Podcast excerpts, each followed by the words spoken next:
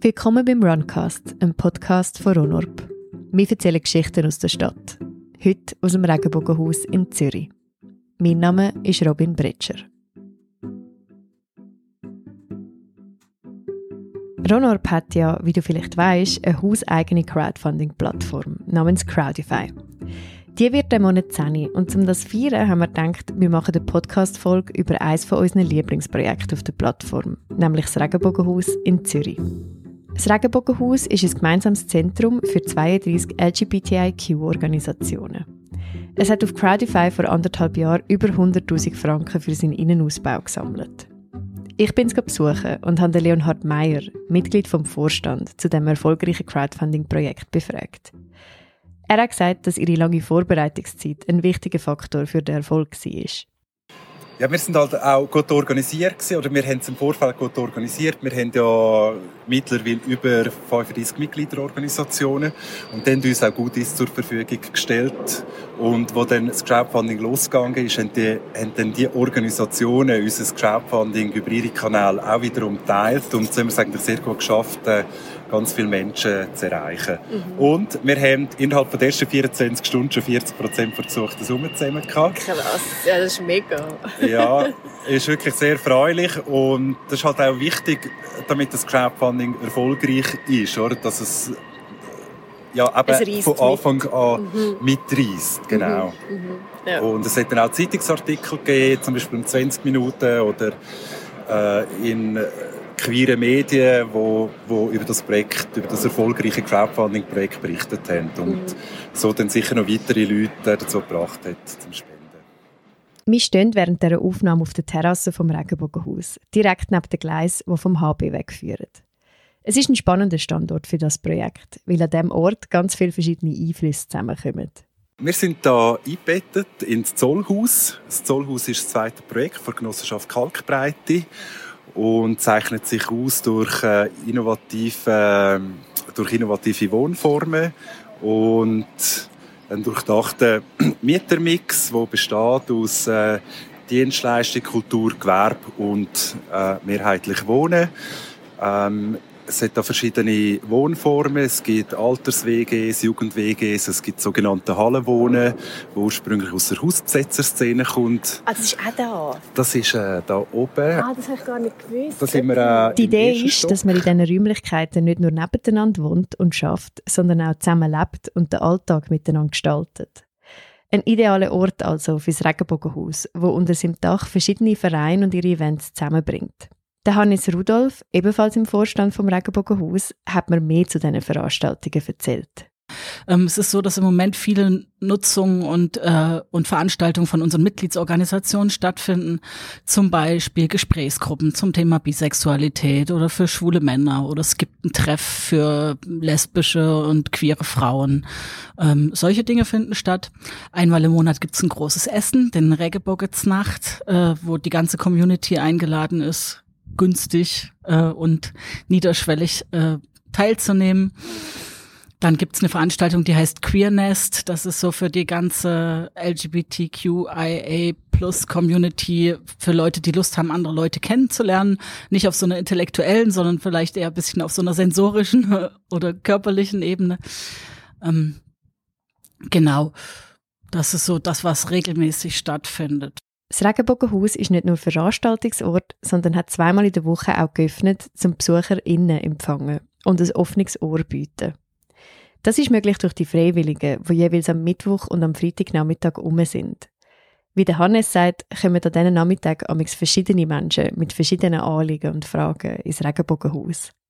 Was ich mitbekommen habe, es war mal eine eine geflüchtete Person da und wir hatten das große Glück, dass die Teamerin, die zu dem Zeitpunkt da war, gerade irgendwie auch Arabisch sprach äh, und sich mit der Person dann auch gut verständigen konnte.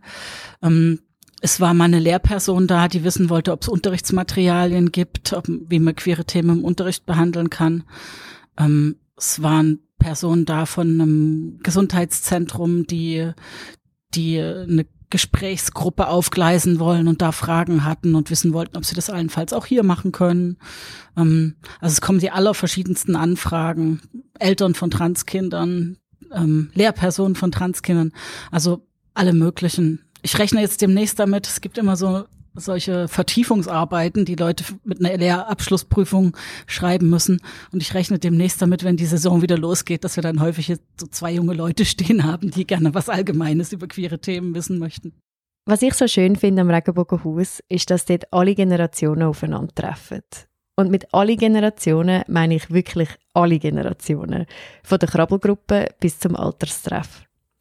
Die Krabbelgruppe zum Beispiel wird von der Miriam organisiert, die vor neun Monaten Mutter geworden ist.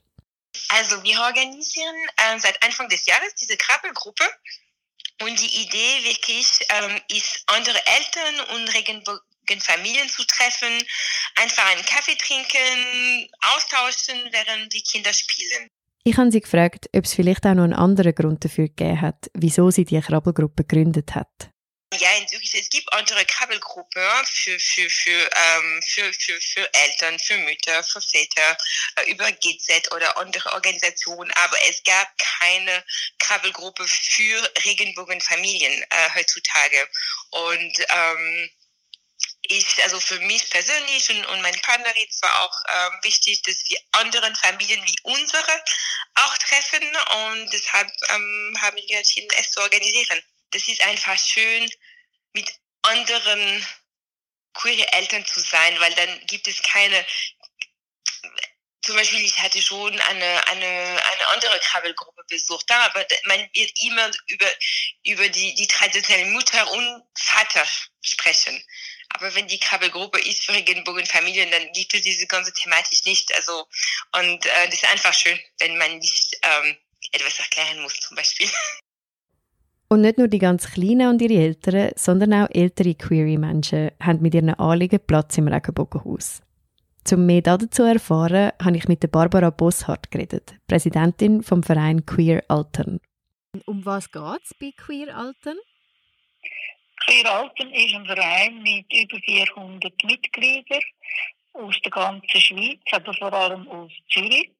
Und wir haben zwei verschiedene Standbeine. Das eine ist, dass wir seit Jahren für einen Lebensort kämpfen für queere, alternde Menschen wo sie können in der Gemeinschaft alt werden zusammen, ohne diskriminiert zu werden. Das andere Standbein von uns ist, dass wir unsere Community, also die alten Community mit Freundinnen und Freunden äh, versuchen zu stärken, indem wir verschiedenste Veranstaltungen machen, wo man zusammen etwas machen kann, wo wir aber auch unser Thema, das Thema, nach außen tragen, sichtbar sind und auch immer wieder Veranstaltungen machen, die nicht exklusiv für queere Menschen ist, sondern auch offen für alle Menschen.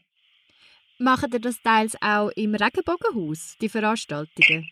Wir machen zum Teil auch im Regenbogenhaus Veranstaltungen, haben bereits mal eine gemacht. Und zwar ist das zum Thema, was ändert sich mit Ehe für alle? Was muss man sich überlegen, wenn man eben die Ehe will eingehen was muss man sich überlegen, wenn man aus einer eingetragenen Partnerschaft die Ehe will anstreben mhm. Okay. Wir machen aber auch ganz Haufen Sitzungen im, im äh, Regenbogenhaus. Da bin ich unglaublich froh.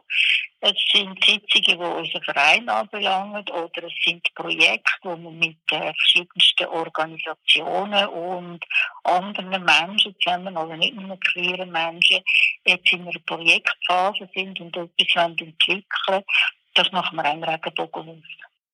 Es sind also alle begeistert von dem Regenbogenhaus. Oder vielleicht sollte man sagen, fast alle. Es hat zwar nicht viel Gegenwind gegen das Projekt gegeben, aber es gibt laut Hannes schon ein paar Argumente, die immer wieder gebracht werden.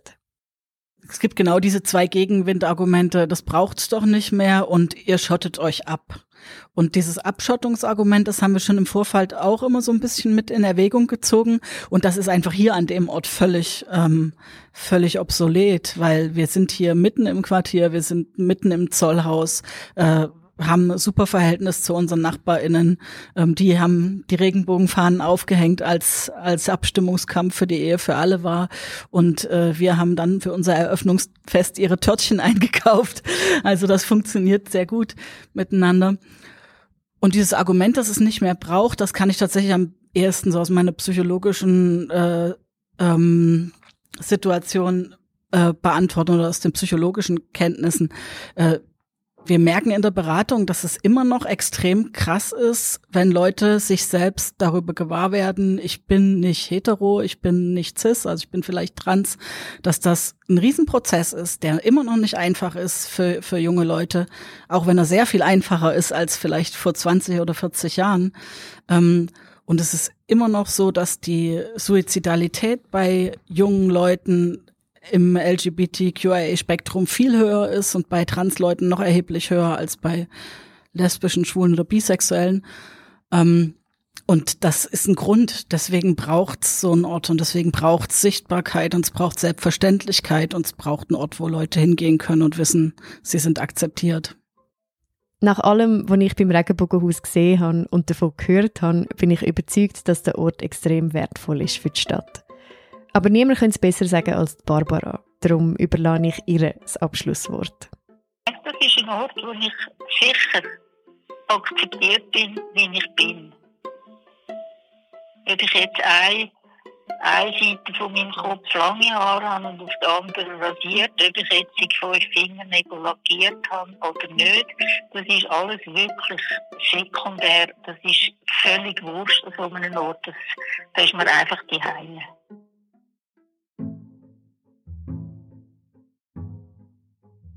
Das war für diese Folge.